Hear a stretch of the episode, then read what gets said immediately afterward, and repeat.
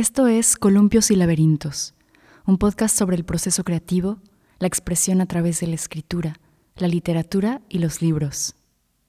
Yo soy Ana Cristina Pérez de Ser Biblioteca, un proyecto donde exploro la literatura desde una mirada personal y en contacto cercano con la vida diaria. En este episodio quiero hablar sobre razones para escribir. Ya en el episodio pasado hablé sobre posibles razones para leer y esta vez me gustaría hacer el mismo ejercicio con la escritura. Para este episodio parto de la idea de que la escritura es para todos y todos podemos escribir. Para empezar, quiero explicar un poco esta visión de que la escritura es para todas las personas y que todas las personas podemos escribir. ¿Por qué digo que todos podemos escribir? No es porque yo crea que todas las personas debemos ser escritores, dedicarnos a la escritura de manera formal o profesional, sino porque todas, casi todas las personas tenemos palabras, hablamos, tenemos un lenguaje, cualquiera que sea ese lenguaje. Casi todas las personas usamos nuestra voz para expresarnos y todos experimentamos y podemos poner esta experiencia en palabras. Esto es a lo que me refiero con que todos podemos escribir. Si tenemos un lenguaje, utilizamos palabras, podemos escribir. Escribir puede tener muchas razones y muchos ángulos. No nada más escribe para ser escritor, para ser escritora. Escribir no tiene como único propósito compartir esa escritura en el formato en el que nosotros conocemos, un libro, un blog. Si tenemos palabras y podemos escribir, sabemos cómo escribir, podemos hacerlo. Si no, también podemos comunicarnos de forma oral y yo creo que incluso para comunicarnos de forma oral podemos beneficiarnos de aprender sobre la escritura. La primera razón que no es escribir para ser una escritora es escribir para conocerse. Escribir para conocerse no es una práctica ajena. Creo que hoy en día hemos escuchado bastante acerca de la escritura terapéutica, el journaling, escribir un diario. Estas son cosas que sabemos que existen y que mucha gente practica. Para mí, escribir para conocerse es una gran práctica, es una forma de observar nuestra propia mente y de relacionarnos con ella. Es una forma de descubrir, de adquirir claridad acerca de nosotras mismas, acerca de cómo nos sentimos, qué es lo que pensamos, qué es lo que queremos. Estas son cosas que damos por sentado que sabemos, pero muchas veces al escribirlas, hacer el ejercicio de transcribir todo aquello que está en nuestra mente hacia el papel, hacer una, un ejercicio físico de trasladar esos pensamientos hacia una hoja de papel, donde podemos verla, observarla y leerla, por alguna razón tienen un buen efecto, al menos en mi experiencia y en experiencias de otras personas que he conocido y que he leído. No entiendo muy bien cuál es la razón, seguramente habrá varias explicaciones en el terreno de la psicología, pero yo lo, es algo que comparto porque lo observo en mi propia práctica. A veces mi intención para escribir no es sentarme y tener un producto, escribir un cuento, escribir un poema, escribir una novela. A veces simplemente estoy ahí, estoy ahí para traer claridad a mis pensamientos a mis sentimientos y quizás cierta tranquilidad después de observar lo que siento, lo que pienso. La idea número dos, que está muy conectada con la primera, es escribir para darle voz a nuestra experiencia. Yo creo firmemente que nuestra voz importa, que nuestras experiencias importan y que podemos darles voz a través de la escritura. Podemos escribir y observar nuestra experiencia de forma personal sin siquiera tener que compartir esto con nadie más, ya escribir nuestras experiencias, todo tipo de experiencias, experiencias que percibimos como positivas o negativas, es entrar en un proceso de observación, quizá para estar en paz con las cosas que nos han sucedido, también como una forma de atestiguar nuestra propia vida, de decir, mis experiencias son importantes para mí, Hay algunas corrientes que, que dicen que este tipo de ejercicios ayudan a sanar, que pueden ser incluso ser catárticas cuando uno ha sufrido alguna especie de trauma. No, no soy experta en este campo de la mente y de la salud, pero puedo compartir a través de mi experiencia que a veces sí, escribir sobre mis experiencias pasadas, buenas o malas, me ayuda tanto a tener una sensación de todo aquello que ha ocurrido en mi vida, en el pasado, en el presente, me ayuda a relacionarme con estas experiencias de formas distintas y también me ayuda a veces a liberarme de ciertas experiencias. Hay algo muy poderoso en poder utilizar nuestra propia voz para describir nuestra propia vida, poner en palabras lo que he vivido, lo que pienso y lo que siento. Por alguna razón es una experiencia fuerte y poderosa. Creo que puede ayudar para muchos tipos de cosas, pero sí, lo que yo puedo compartir es que para mí es una práctica que me ha ayudado a adquirir seguridad en mi propia voz, no simplemente en el terreno de la escritura, sino en el terreno de mis relaciones, en el terreno de qué pienso de mí misma, cómo me expreso acerca de mí misma, cómo me comunico con otras personas. La idea número tres también es cercana de estas dos ideas. Es una forma de escritura que es más una práctica de la mente que una forma de desarrollar una práctica artística y esta es escribir para sacar la basura de nuestra mente. Esta es una escritura catártica, quizá la podemos llamar flujo de conciencia. Esta es una escritura sin dirección, donde ponemos en el papel todo lo que sale de nuestra cabeza sin pensar si es bueno o es malo. Eh, no estamos buscando hacer un poema, no estamos buscando temas, no estamos buscando perfeccionar, no estamos buscando una historia, estamos buscando sacar todo ese ruido mental, todos esos pensamientos que están en nuestra mente constantemente, porque nuestra mente genera pensamientos todo el tiempo, y buscamos ponernos en el papel un poco para liberar espacio dentro de nosotros. Muchas veces esos pensamientos, en mi experiencia, pueden acumularse y pueden crear mucho ruido y pueden empezar a confundirme, puedo empezar a sentirme mal o empezar a sentirme jalada por todos estos pensamientos, a sentir que son reales de cierta forma. Y encuentro que cuando los escribo, cuando les doy un cauce en el papel, aunque nunca vaya a volver a leerlos, esto me hace sentir más tranquila. Darles un espacio, un espacio a todos esos pensamientos que están ahí, que estoy rumiando durante todo el día, en mi experiencia, me da mucha libertad. Hago esto casi siempre antes de empezar a escribir, antes de empezar mis prácticas de escritura, cuando quiero escribir una historia, cuando estoy trabajando en un texto, porque encuentro que todas estas palabras que se acumulan a lo largo del día o de los días me estorban un poco a la hora de escribir. Tiende a pasar que empiezo a escribir y empiezan a salir esas cosas igual y son cosas que después voy a tener que borrar de mis textos. Entonces ahora me aseguro de tener un espacio específico para estos pensamientos, para este ruido mental, para encauzarlo de cierta forma y que pueda tener un lugar fuera de mi cabeza, que no esté todo el tiempo dándome vueltas. La idea número cuatro es escribir para compartir. La escritura es otra forma de utilizar el lenguaje y sabemos que una gran parte del lenguaje es para comunicarse, también escribimos para comunicarnos. Es usual que escribamos cartas, ahora cartas menos, pero correos electrónicos, mensajes que escribimos a otras personas.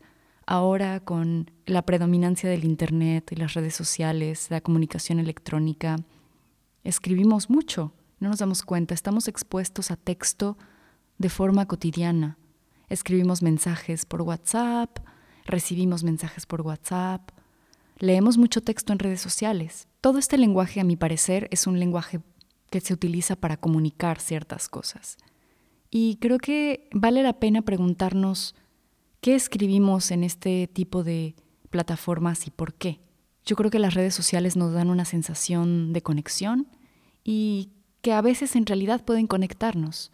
Creo que hoy en día es muy usual que sea así como nos enteremos de muchas cosas que suceden en nuestro entorno social y en redes sociales escribimos casi siempre para que otras personas lo lean, para mantenernos en contacto. Yo creo que esta es otra forma de escritura que es muy válida y cuya intención es esta. Y creo que reflexionar al respecto de nuestras prácticas de escritura de la comunicación es interesante y es importante. Quizá no pensamos que estamos escribiendo cuando mandamos un mensaje, pero lo estamos haciendo. A mí me gusta mucho pensar en el texto de esta cotidianidad virtual, electrónica. Eh, creo que es muy importante porque vemos muchas veces en Internet muchas prácticas que a mí me parecen no éticas en torno al texto. Consumimos mucho texto, muchos mensajes, mucho lenguaje de forma diaria sin preguntarnos realmente acerca de esas formas de lenguaje. He trabajado en marketing y sé más por dentro cómo son estas prácticas de lenguaje y digo, como una persona interesada en el lenguaje, siempre me pregunto mucho acerca de estas prácticas, porque hacemos mucho con el texto y mucho con el lenguaje.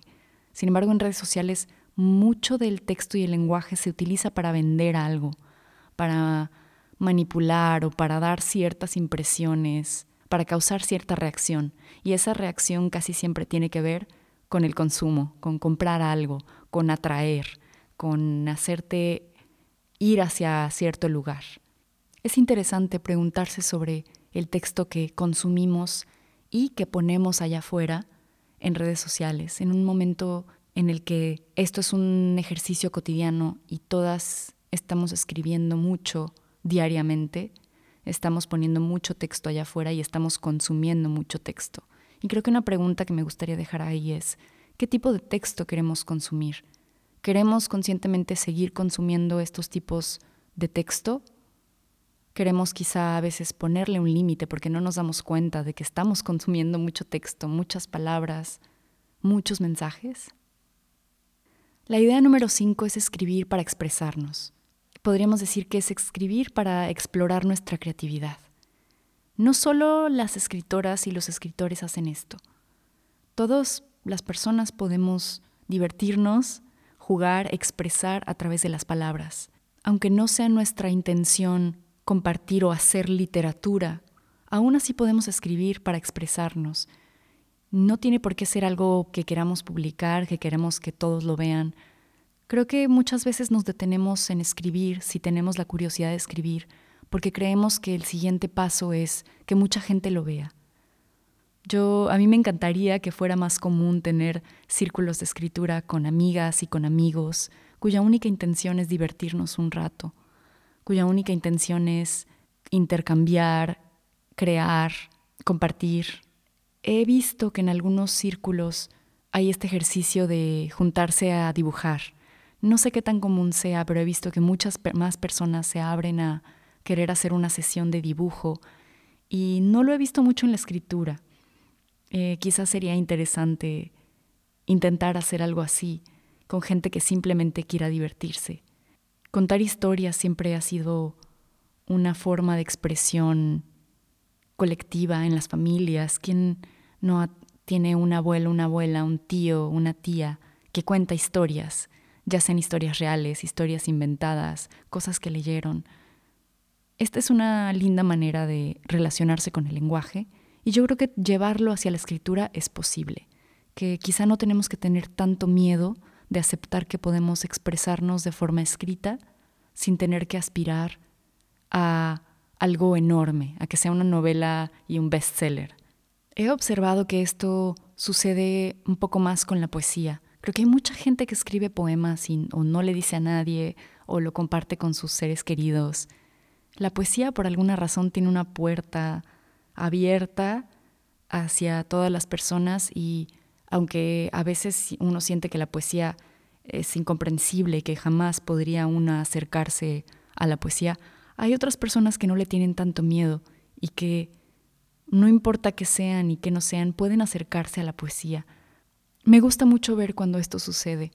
Creo que la literatura puede tener muchas, muchas más intenciones que solamente seguir un canon en el que esto es bueno y esto es malo y solamente escribimos para volvernos escritores famosos o los mejores escritores. Obviamente eso también es válido, pero yo creo que si tenemos voz y tenemos palabras, es muy natural querer utilizarlas para muchas cosas diferentes y lo hacemos. Quizá esta lista solamente es para tomar conciencia de que lo hacemos, porque creo que constantemente lo estamos haciendo. Y bueno, la última idea es escribir para ser escritora, escribir literatura. Creo que este es un camino diferente y esta es una intención diferente de la escritura que no tiene por qué intimidar a todas las personas que no quieren ser escritores, que no quieren dedicarse a la literatura.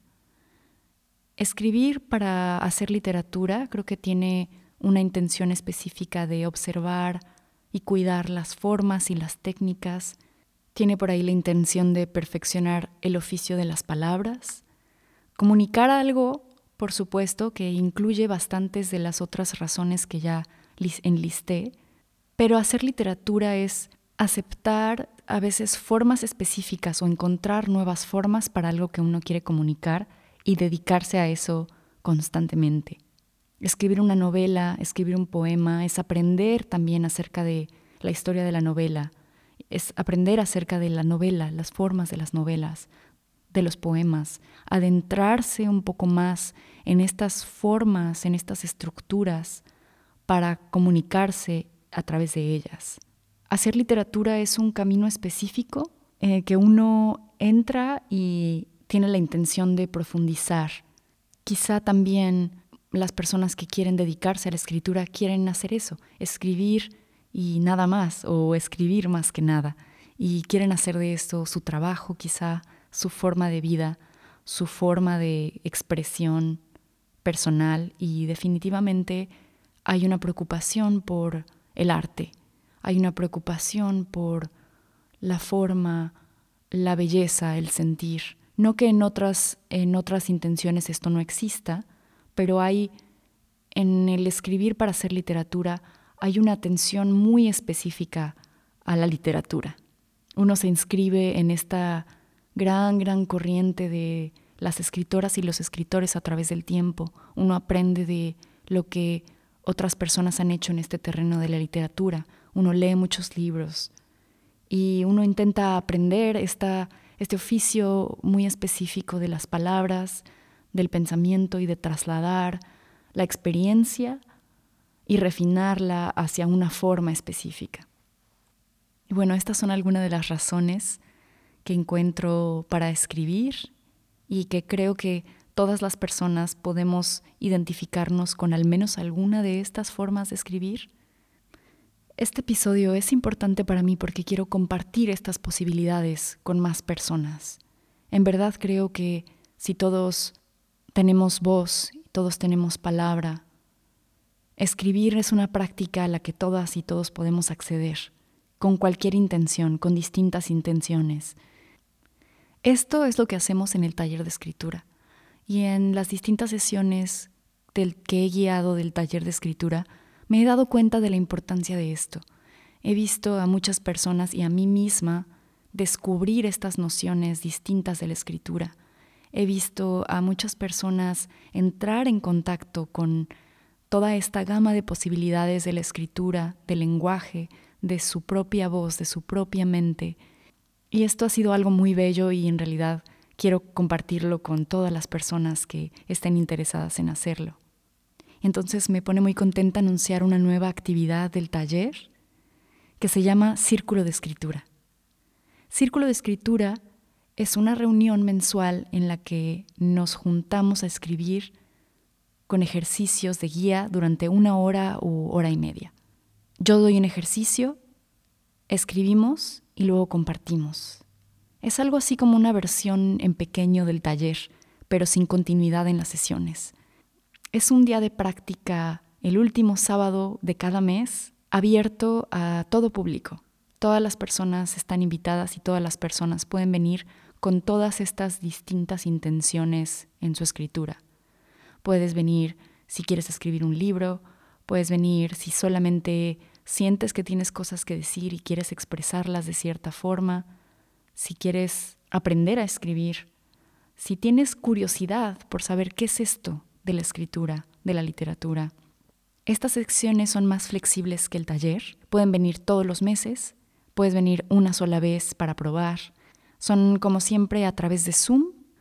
Estas sesiones son ideales para las personas que ya han venido al taller y quieren seguir practicando conmigo y con otras personas que ya saben lo bello que es escribir en grupo. Es una sesión que se va a sostener todos los meses ahí, a la que pueden venir cada mes para escribir si no han podido escribir durante el mes.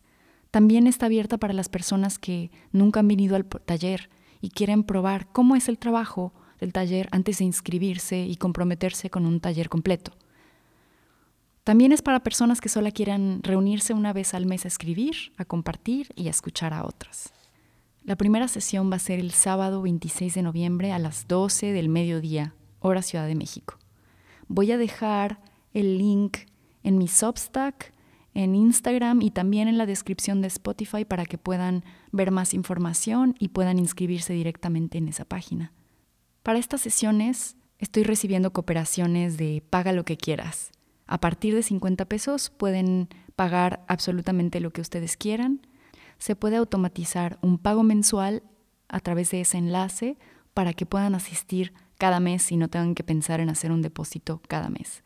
Toda esta información está, como dije, en el link que les voy a dejar en esta descripción y que también pueden encontrar en Instagram y en Substack. Y para terminar, hoy voy a hacer un ejercicio diferente. Quiero compartir El rayo y el trueno de Natalie Goldberg, una escritora de la que ya he hablado aquí antes, y quiero leerles una parte de este libro.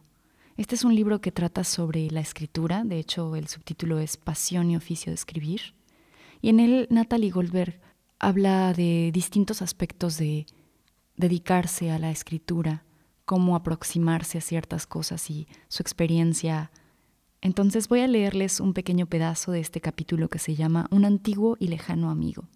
Escribe sobre lo que conoces, se les repite constantemente a los escritores principiantes. Y ellos piensan, muy bien, escribiré sobre mi vida, es algo que conozco.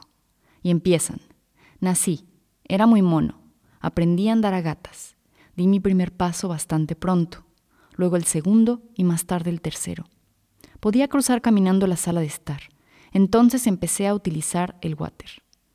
A estas alturas puede que no se atrevan a mirar la cara de sus lectores, pálida del disgusto, o peor todavía, puede que no la encuentren, porque quizá ya han perdido a su audiencia.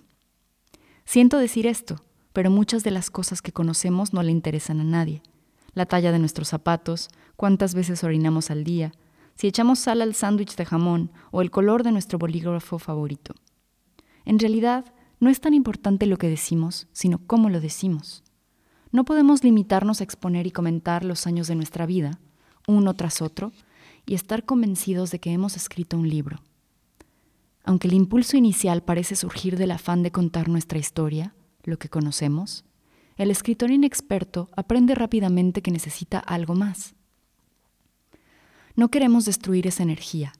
Lo que necesitamos es una estructura que estimule nuestro instinto creativo y que al mismo tiempo se abra paso a través del egocentrismo y de la estrechez para conectar con la escritura y con nosotros mismos.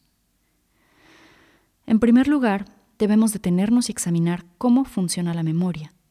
Pienso en un verso chino, un antiguo y lejano amigo, y me imagino a un compañero envuelto por la niebla al que llamo a través de las montañas, que me devuelven el eco de mi propia voz. ¿Quién es ese amigo? ¿Dónde podemos encontrarlo? Descubrimos que esa persona solo se encuentra en nuestro interior. Llevamos su memoria adentro. Solo allí tu padre vuelve a la vida y come cerezas, sandía y lonchas de salami. Solo tú sabes cuántos veranos estuvo entrenándose en Coney Island hasta que en 1933 logró ganar el campeonato de natación de Brooklyn. A los 20 años, su madre le regaló un anillo con un rubí que nunca se quitó. Solo tú puedes ver todavía la desgastada joya en su pesado puño cuando juega a póker en la mesa de la cocina. Basta con morder un pedazo de pan de centeno para que te invadan los recuerdos. Desbordados por la memoria, solemos decir. Eso nos impulsa a escribir. Los pensamientos no nos llegan ordenadamente, y la estructura de unas memorias depende de la forma como recordamos. Escribir nuestros recuerdos también nos permite estudiar la mente y estrechar nuestra relación con la herramienta más poderosa del escritor. Pero un libro de memorias nunca es sentimental. No lo utilizamos para aferrarnos a nuestras vivencias.